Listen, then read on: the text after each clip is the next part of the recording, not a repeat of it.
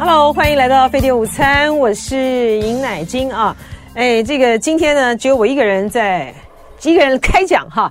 然后呢，我今天可以稍微，我在外面呢已经戴了很长时间的这个口罩了哈，就一个人在这里面呢，可以呢拿下这个口罩来啊。首先呢，跟大家稍微炫耀一下啊，我这个手上呢，这个枣枣，这个叫什么？枣夹核桃仁是吧？早还是早来核桃仁啊啊！这个呢是我刚才在我刚刚比较早到，我到楼上啊 News 酒吧那边去躲这个躲这个工地，然后呢就碰到董哥啊，董哥呃不是早不是现在跟我同样的这个时段在酒吧做节目吗？哎，他就拿给了我一个这个这个字是什么？这个简体字是这是这个是什么字？这是什么字？好，总之呢这个核桃仁他说是。福建福建春安那边的核桃仁呢，可不是随便的台湾的哟哦。董哥呢是金门人嘛啊，然后董哥呢他其实常他只要回金门的话啊，他常常呢就直接就是坐那个小三通那个船呢，就到 就到福建去啊。他很喜欢在福建那边逛书店呐啊，啊，然后所以他说这边是。这是可是来自于福建的哦，来自于福建的核桃仁哦，好可爱哦！好，谢谢董哥，好，大家可以，我大家可以来吃一下，好好，这个是呢，今天的先跟大家这个炫耀一下哈。好，呃，另外呢，我们来看一下呃最新的新闻啊，嗯，就是赖清德呢，今天早上呢，公布了他的。国家工程队啊，在马英九呃总统的任内呢，担任国科会主委，还有这个国科会主委，还有政务委员的朱金一啊，就中研院院士呢，也加入了赖清德的国家希望工程团队啊。那因为呢，朱金一他是在马英九任内的国会主委和政务委员嘛，所以就被就被比较受到这个呃关注了哈。但是呢，我说真的啦哈。这个朱院士呢，自视甚高了哈，他根本就不觉得，他不会觉得他是隶属于任何团队，什么什么马英九的人马，谁的人马？对，那个他在蔡英文任内的时候，不是也也派外了吗？就他不会觉得他自己是什么马英九的人马，蔡英文的人马，他就是朱敬一啊，他就是这样子的一个自视甚高的一个学者了啊。那所以呢，他今天加入赖清德的。这个呃国家工程团队其实一点都不不令人意外啊，而且也不值得这个做文章的啊，因为朱敬一就是这样子个性的人啊。我觉得呢，今天呢另外一个新闻比较重要哈，就是很倒霉的这个向心夫妇啊，他们呢这个间谍罪的这个部分哈，已经是都被驳回了哈。嗯，高台湾高等。检察署呢，上个月呢驳回北检再议，已经不起诉确定了。更倒霉的就是说，他他间谍的没事，但是呢洗钱的部分呢也没事啊啊、台湾高等法院呢今天也宣判他的上诉驳回。这个很这个向心夫妇真的是很倒霉哈！当时呢在韩国瑜选总统期间的时候，那个莫名其妙的不知道是被哪个方向哪个单位。应该就是美国啊，还有这个五眼联盟，他们那边的脱不了关系。那个王立强，那么跑巴巴的这个在那边说，他说他自己呢是这个向心向心夫妇呢底下呢做事的这个人啊，然后呢是他自己本身就是到台湾来工作的台。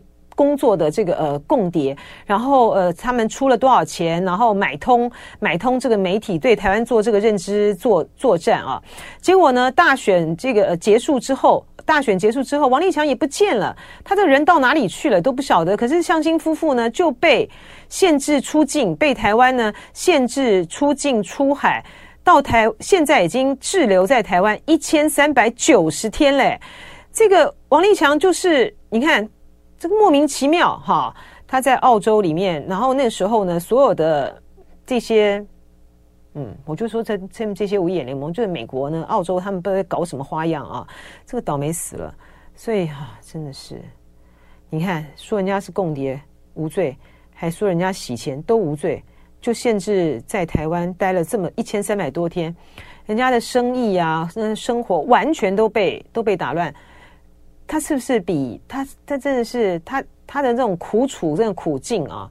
虽然呢说他们的身份，这个向清啊、呃向心啊、龚清夫妇，他们呢的地位哈、啊、和能见度呢是不如这个华为的公公主了啊。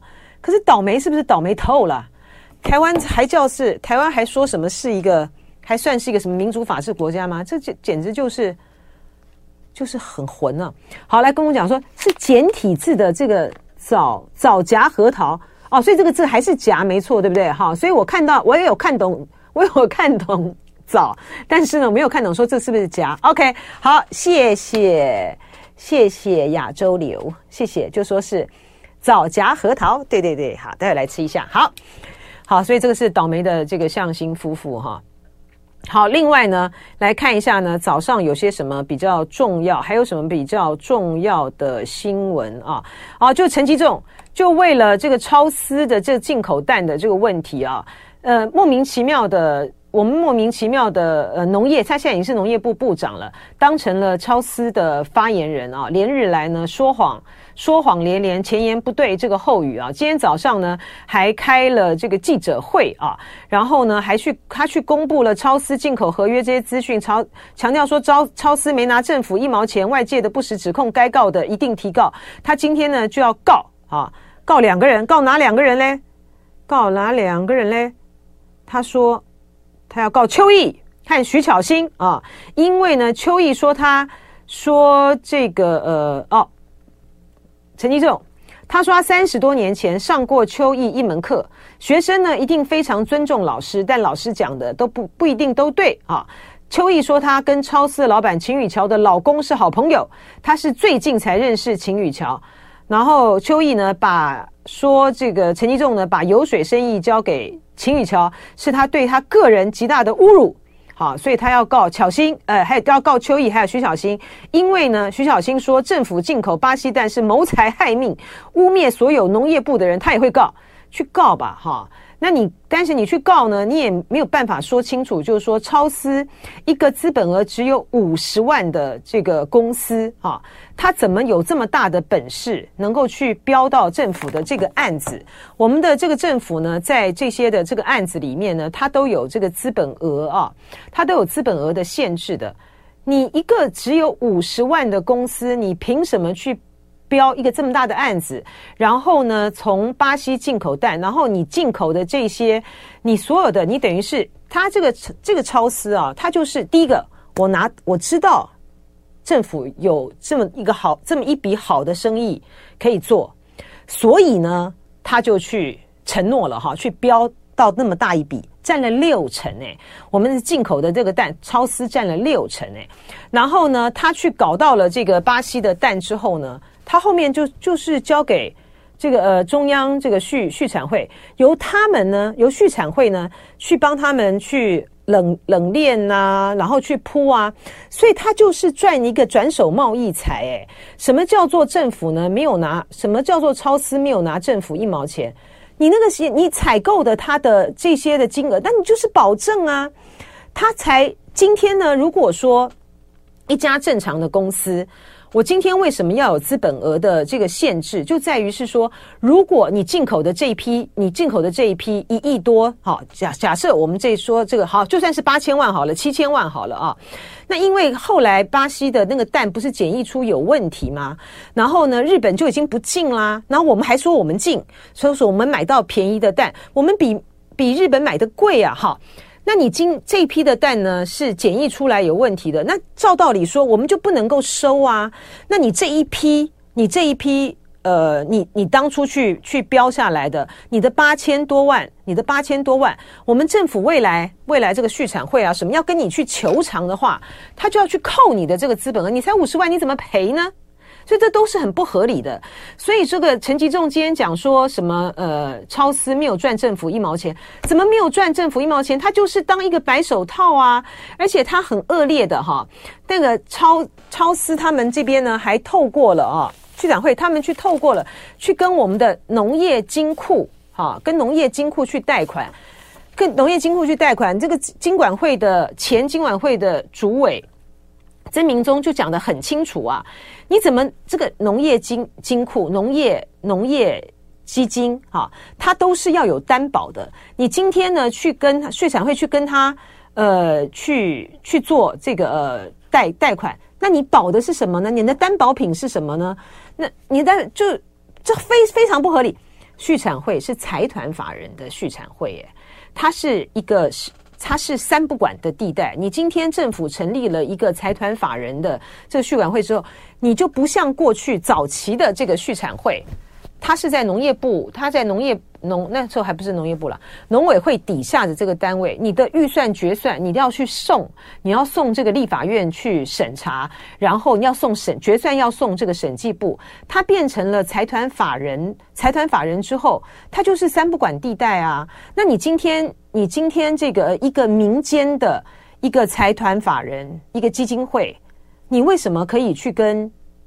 呃，我们的农业金库来贷款，你提供的担保品是什么？这些东西都说不通的。陈吉仲呢，他根本就是懂，他还他还敢大言不惭的讲这些话。为什么我们的农业部部长要变成超丝的发言人？为什么我们今天的这个农业部部长，你进口了这么大量的不合理的啊，从巴西来的这个鸡蛋，而且你的售价呢还比还比还比这个一般的这个蛋来的高的情形之下的话，你置我们这些，你你置我们这些的蛋农的，你把蛋农放到哪里去了？他们赚的钱都没有超市赚的多，你还敢这样大言不惭的说这些话？好，然后呢，讲到这个鸡蛋的这个问题啊。这网友们就是有很多的这个回应了啊，想说金门，如果说这个能够方便这个进金门的鸡蛋的话，那不是不是很方便？他就说别问了，这个连金门呢的这个鸡蛋，就算是金门得到鸡蛋都没有办法运到台湾岛啊，那为什么不跟大陆买鸡蛋？我们不可能跟大陆买鸡蛋啊，叶小妍，你知道的，对啊，不管是什么。我们的理由是说，因为呢，大陆呢，你，都有那个鸡都有打疫苗啊，我们不不不行啊，啊，他他不打疫苗，他他他生他的名字叫大陆，他大陆鸡，他就是不能来。我们这还不能，这民进党政府就是这样啊，就是一整个意识形态的，真的很瞎。如果是疫区，当然不能来啊。那疫区的东西，我们也不能去大陆啊。但是打那个疫苗，打那什么东西，就是。所有的理由呢，都都是都是都是都是这个基于政治和意识形态的考虑啦。那你巴西的那个，你巴西的蛋后来还不是出问题吗？那日本就都不买了，那我们不是照进吗？所以这就是很可恶啊！我我我推断了哈，这件事情是这样。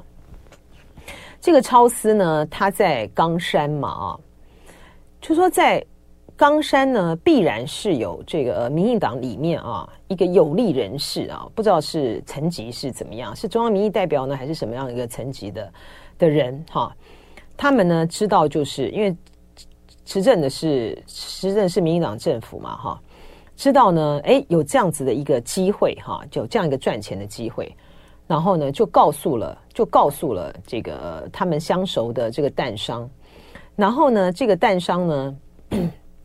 为什么要从巴西进口呢？嗯，我猜啦哈，我猜呢，应该是在这个巴巴西那边呢，也有也有呢，他们的就支持，就是不管是台商啦，或者是什么的哈，就是有嗯彼此之间呢有相熟的关系呢和管道哈，否则的话，你要进那么大，你们要进这么大大批的蛋，你也是要有来源呐哈。嗯、呃，你这位，你这家这个超市，你过去有从巴西经营蛋的记录吗？你有这么大规模的去，还说讲的好像一副爱国商人一样？你有这么大规模的进这些蛋的记录吗？不要说巴西了，你有从泰国，你有从别的地方进来的记录吗？这个国内有多少家的这个蛋商有这种本事去掌握到的来源？这一查就知道啦。那你超丝何德何能？怎么会突然是怎样？半夜梦到了吗？梦到了说哦，这个呢，台湾呢现在呢非常的需要蛋，好，然后是谁告诉你了？谁告诉你说啊，巴西那边呢可以有可以有蛋，可以有蛋可得，好，所以呢你就找上了，你就找上了这个蛋商，有这么有这么有这么天才的事情吗？是怎样？有这么天才的事吗？我才不相信呢。所以这背后呢，一定是就是有利人士的及有利人士管道的勾连。当然，最重要的就是说，这个有利人士就是要让陈吉仲，陈吉仲他无论如何都不敢把这背后的人掀出来的关键就在这里啊！堂堂的农业部长，你不考虑到我们自己本地的。本地的蛋农，本地的蛋农，他们在这市场上面所面对到的这些生存危机，你不考虑本地的我们这些大通路的拥有掌握来源的这些蛋商，他们才真正的可以为可以为平抑物价，然后不够这个蛋的那问题来做出来做出实质上的真正真的是对民众好，然后对这个呃。蛋价的市场好的这些蛋商，你为什么不找他们呢？你为什么要找一个这么小的资本额的公司呢？背后是谁呢？然后不敢讲出来哦，就一直在面当那个发言人哦，这才是最大的问题啊！所以说，类似像这样子的案件太多了啊，在民党政府的时代，真是太多了。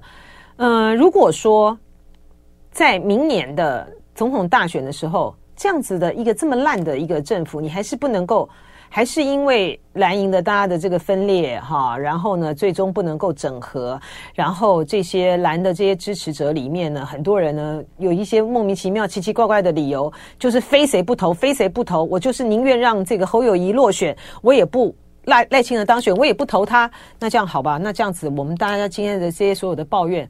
就都是活该了哈，就是活该，因为这就是人民政府的，这是人民自己的抉择了啊。好，这个就是这样子哈。这个 HWJ 说八一七就是啊，没错啊，八一七自己选的政府吼什么吼？对，就是这样哈，就是蔡英文 八百一十七万票这么高票，呃，二零二零年当选，这就是我们现在大家所要共同承受的这个后果哈。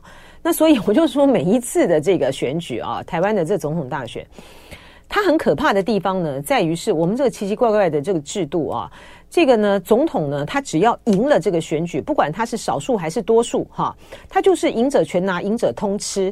更何况呢，是民进党政府呢，他就是从呃陈水扁时代以来，他少数政府，他也照样都全部通吃啊。呃，民进党的呃性格呢，他就是。吃干抹净啊，所以说我一直在跟这个 我跟汤绍成老师的这个观点不一样的地方就在这里啊，他是有所本呐、啊，他有所本的，就是说，呃，假就算哈，就算呢，就算这个柯文哲呢，明年呢没有办法当选这个总统，只要呢，呃，民众党能够在立法院呢得到一个关键的一个少数的。关键少数的席位，叫立委的这个席次，然后呃，民进党的国会没有过半的话，他会跟他们结合，民众党就可以导向，就可以导向跟这个呃民进党结合，而来而柯文哲呢会出任行政院长。我跟你说，就是不可能，我就觉得不可能，不可能，不可能啊，因为完全不可能，所以要说三次啊，就民进党就是个吃干抹净。独食的一个一个政党啊，所以说每一次的这个选举呢，其实就是共业嘛，哈哈，就是台湾的共业，讲的没错。这个 HWJ 说的没错，八一七自己选的政府吼什么吼？是的，没错哈，就是这样子啊，没有错。好，另外呢，这个呃，说哎，这个枣子、干夹、核桃好吃，对，比方说好吃啊，对啊，对啊，好，呵呵，核桃要新鲜才好吃。这种零食很难新鲜吧？它只要干的那个处理的好，就味道不错，没有蒿味就不错了。对啊，嗯，好，所以这个是这个是这个话题啊。另外哈，我要来讲一个啊，就是今天早上呢，我曾经邀请呃陆文浩博士啊，就是来呃飞碟午餐啊做客飞碟午餐讲这个台海的情势的这个陆文浩博士，他今天一早啊。就传了一个很重要的大陆呃浙江海事局，他们宣布呢，从九月十六号啊九月六号到九月六号的晚上六点到九月十号的晚上六点钟啊，要举行的这个军演啊，好像之前的时候呢，呃，台湾的媒体呢没有太注意到这个报道啊。它这个是呃浙江海事局在九月五号的晚上的七点十七分发布的啊。那个范围呢，就像是呃我大家现在看到的图这样子啊。这个十五点的连线啊，这个是陆文浩博士呢他他点出来的，他画出来的这个图啊。那这个范围呢，这个范围呢是在。浙江象山以东到温州以东啊，呃，十五点连线的水域呢，范围有两万七千一百七十四平方公里啊。然后从九月六号的晚上六点钟到九月十号的晚上六点钟啊，要执行军事任务啊，就禁止驶入，但就是空啊，海空海空啊，都禁止驶入啊。他说这有一个特殊性啊，第一个范围这么的大。哈，然后这个演习区域划成的这样子这个区域，这个的范围过去呢没有见过啊。然后距离台北呢只有三百零五公里。他推断呢是解放军呢在进行三军的联合演习，而这个演习区域所在的位置呢是东部战区，属于东部战区啊，是在。东海舰队层级的海，所以他推断啊，是东海舰队层级的海空军以及陆军边防为主的联合演习啊，防御大陆的近岸到近海啊，向这个日美军事同盟呢展示武装力量。因为呃，他演习的这个时间点呢，哈，刚好就是蔡英文呢到。这个史瓦蒂尼呢进行这个国事访问，哈，那所以呢，可能呢外界呢会有一些的呃揣测，认为说这样子的演习呢，呃，会是冲着蔡英文而来，嗯、不过他的陆文浩博士的判断呢，他认为应该不是哈，他觉得主要呢就是在防御大陆的近岸到近海，向这个美日的军事同盟展示武装力量。不过对我们来讲，它的威胁性其实是很大的啦啊，因为它距离台北中枢呢只有三百零五公里啊。嗯，好，这个是要提醒的啊，要提醒的一个演习区域，就是说现在大陆呃对于台湾，哎，这个先不要先不要撤掉，哎，对，先继续啊。就大陆呢，它它现在呢对台的这个军事演习划的划定的范围以及它的演习呢，都有它。都有它重要和特殊的目的在了啊，呃，比如说这个裴洛西来台湾之后的围台军演，哈，然后到今年的蔡英文到美国去了之后的环台啊，环台军演啊，这个海巡啊什么这些的联合啊，联合巡航巡查啊，然后这个赖清德嗯，访过境美国之后的啊。剑指台独的军事演习，哈，他那个演习的区域和范围，他的目的都说得非常的清楚啊。那他这一次呢，就是宣布了这个大范围的这样子的一个区域，他并没有说他是针对谁啊。可是呢，从这个呃东部战区他所负责的这个呃任务来看的话，那他做这个三军联合操练，那当然就是就是陆海空这个齐发的时候。你对于现在在美国啊，这个美国啊、日本啊、韩国啊，你不是已经就是扬言，呃，大卫营的这个会都已经开完了，要来定期的，要来定期的这个演习啊，然后美日美韩哈，两边的美日美韩的双同盟，然后要扩大在这个地方的威慑力量啊，所以他他这样子的一个。呃，这一次的演习区域应该是有所指的了哈，是针对着日美军事同盟的展示武装力量。好，这是一个。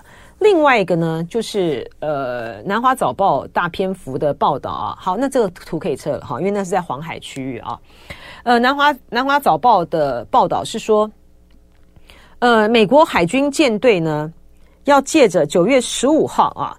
在韩国举行仁川登陆七十三周年的纪念，以及美韩同盟建立七十周七十周年的纪纪念，他会跟这个呃美国跟韩国呢会举行大规模的两栖联合登陆演习啊，这个是由美国号的两栖舰攻击船、攻击舰的这个编队，加上啊加拿大海军的温哥华号的护卫舰哈、一起要跟韩国来进行的大规模的联合两栖登陆演习。然后呃，南华早报的这个报道呢是说，这个是十年来啊，十年来美国的这个航母级的这个攻攻击舰呢啊。大规首次啊，在黄海进行大规模演习啊，那目目标当然就是要这个威慑中国啊。可是我看到，我看到大陆的这个呃军事专家啊，然后他们在接受这个《环球时报》访问的时候呢，就是很简单就讲说，要用这个来威慑中国，实在可笑哈，就非常的可笑哈。理由是什么呢？哈，这个呃，第一个啊，就说十年来首次吗？不是哈。他说呢，嗯、这个并不是啊，这并不是，这并不是首次在这个黄海来进行这样的演习啊。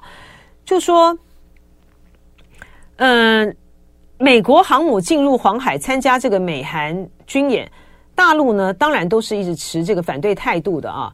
二零一零年的时候呢，美韩公布华盛顿号航母参加这个美韩联合演习的时候呢，就引起了很大陆呢很强烈的这个抗议。那个时候呢，就是在这个黄海区区域啊，当时呢，这个中国外交部就有讲，坚决反对外国军用呃舰机和在黄海及其他中国近海呢从事影响中国安全利益的活动。所以第一个，它绝对不是十年来首次哈。呃，专家大陆的这军事专家说，以此而威责中国，非常的可笑哈。首先呢。二零一零年的时候呢，呃，华盛顿号航母呢参加美韩这个联合这个演习啊，中国外交部就已经反对了啊。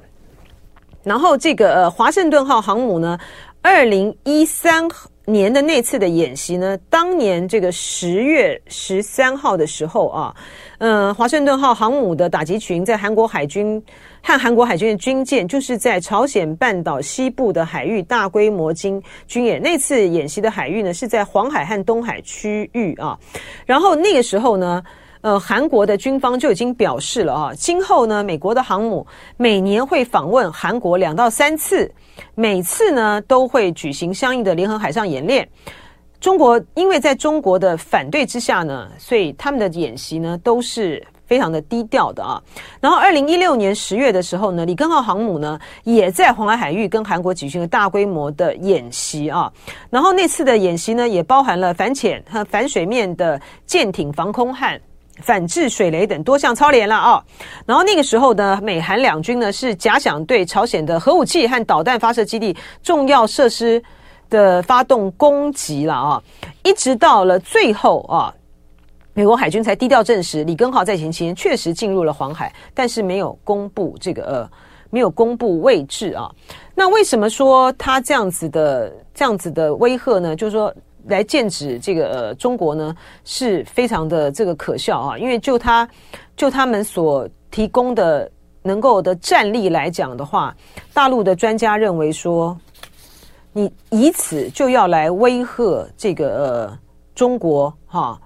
是很离谱的哈，这个是大陆的军事专家张军张军社，他接受《环球时报》的访问的时候说啊，嗯，进入黄海海域的敌对目标呢，它会直接被覆盖在解放军的空中、海上及岸防兵力多重火力打击的射程之内之内。你到时候呢，你在那边演习，你就是关门被关门打狗了啊！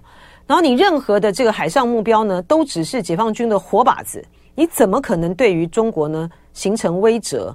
他觉得不仅是在黄海，在台海也是一样啊。美国海上的舰船的机动能力受限，哈，他们希望透过呢这种炫耀武力的方式对中国形成威慑，是一种自欺自人、自欺欺人的说法。其实大陆这个军事的专家啊，这个张军社他的这个说法啊，其实跟我们这个国军啊，就是我们国军的台湾的这个国军的退役的将领，都会讲的也都是这种大实话、大白话了啊。也就是说，嗯，当我们看到这个大陆呢，今天呢，在这个呃浙江象山以东到温州以东啊，然后距离台北三百零五公里的地方举行这个演习啊。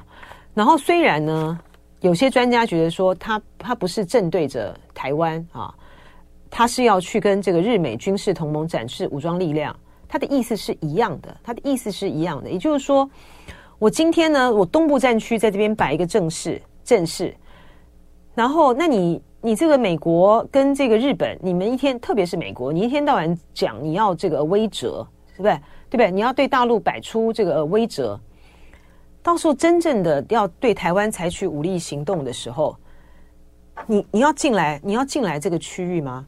我在这上面就把你堵住了，你所有的、你所有的、你的舰艇都是活靶子啊！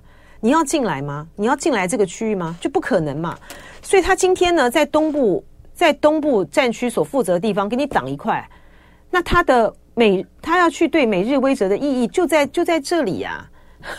然后，然后你说，你说今天在朝鲜半岛，在黄海那个区域，你大规模的这个军演，你说你要威慑中国，那你也都在，你也都在。假设哪一天真的发生了这个冲突的这个情况的话。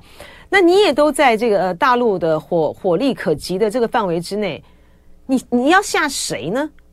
今天呢，只有一种状况，就是说，你美国就决心参参战了哈，而且你美国呢决心参战呢，还先发制人哈，就是呃，美国的防御，它美国的防御，他可没有，他没有保证他不做核的第一级哦，他是说只要在他的本土。啊，只要在美国的这个本土或他相关的关岛啊，什么都一样了。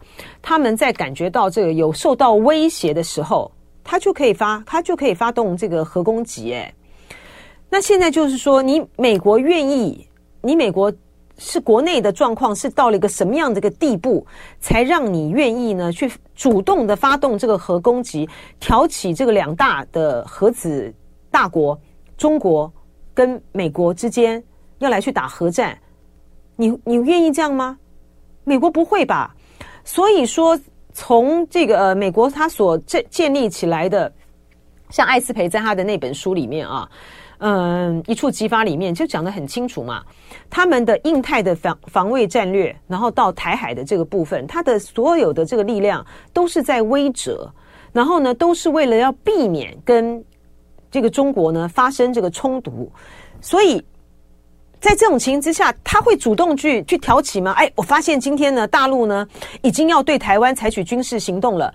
呃，先是围台、围台、锁台，这边给也给你放一块，那边也给你放一块。我就把我就把演习的这些区域，我通通都已经，我通通都已经宣布了哈，都已经放进来了。你明明就知道说，你美国明明就知道说，你接下来就是会有由延辗转，你要先你要打他吗？你要先打美，你要先打中国吗？不会嘛。好，然后呢？那如果说是这样子的话，你如果说是这样子的话，他怎么可能介入呢？他不可能介入的。那台湾就是，所以我们才会变说台湾，我们只好就自己变成是刺猬岛了。我们只好自己去面对，大家拿着这个 AK 四十七去打仗喽。哈，这状况就是这么简单，就是如此了啊。那嗯。呃可是为什么台湾的民众都不怕哈？这真的是一件很吊诡的这个事情啊！就台湾民众呢，为什么都不怕啊？嗯、我举这个举例来讲啊，沈富雄呢，他从头到尾，他从头到尾呢，他就笃定，他觉得大陆呢不会打，啊，大陆呢也不敢打啊。嗯，因为呢，大陆只要一打，哈，就是世界大战，就是核子大战了啊。我觉得沈富雄的这样子的呃判断是错的，为什么？因为呢，所谓的世界大战跟这个呃第三次世界大战，你要有你要有交战的两方啊，你要进入你要进入这个战场啊，你要进入战区啊。这个就是说，今天大陆呢对对这个呃中国呃对台湾发动了攻击之后，你美国要你美国要宣布参战呢、啊？你要宣布参战，你要去反制啊，啊，你要去反制。比如说，他打了，他打了台湾，解放军打了台湾，然后呢，美军呢就去打，就去打这个上海吗？就去打那个福建吗？就去打哪里吗？哈，还就是打，就是打他们重要的这个基地吗？你这样就参战喽，你这样就宣战喽。那这样子的话呢，中国就没什么好客气的啦。中国的下一个这个飞弹呢，可能它就是极音速飞弹或怎么样，它就给你打到这个美国本土去了。那美国会吗？美国不会嘛。所以说，为什么说只要台海有战争就是第三次世界大战？我是不同意的哈。他就非常的这个理所当然的这样讲，我觉得是不可能的啊。然后呢，今天呢还有另外一个假设是说，美国呢有一个假设是说，哎，我现在呢要这个日本，我们美日同盟嘛，哈，我要强化你的这个基地，我在什么马毛岛啊，什么都给你放这些这个武器，因为避免呢你要遭遇，避免呢。呃，会遭遇到攻击啊，什么冲绳的基地啦啊，美军在冲绳基地等等的会遭遇到攻击。你觉得中国？你我问，我问大家，你觉得中国会去攻击美军的这个基地吗？我觉得不会嘛。大陆何必呢？他今天呢，只要把台湾一围，然后第一波一打，打了之后，其实台湾就台湾就要谈判啦，台湾就要谈判啦，你。你如果在那种第一时间，好，他这样一打了之后，我们到底能够承受那个第一级到多少的这个地步？然后我们接下来就要面对的就是要谈判，难道让他一直打吗？我们那个国军呢，所要去抵挡的就是那个第一级的时间，然后争取谈判的空间呢？大陆怎么会是？大陆怎么会是先去？大陆是打了这个打了这个呃台台湾之后呢，就去打美军的这个基地？不会啊，除非你这个呃美军的基地，你那边发射了飞弹，去发射了什么的，发射了什么样的这个导弹，然后你这个空军，你空军出发，啪去打这个去打这个中国大陆，你美国会这样做吗？不会啊，不会这样做啊。那如果你不会这样做的话，大陆为什么要打？大陆为什么要打美军的基地呢？这不是这不是自己找麻烦吗？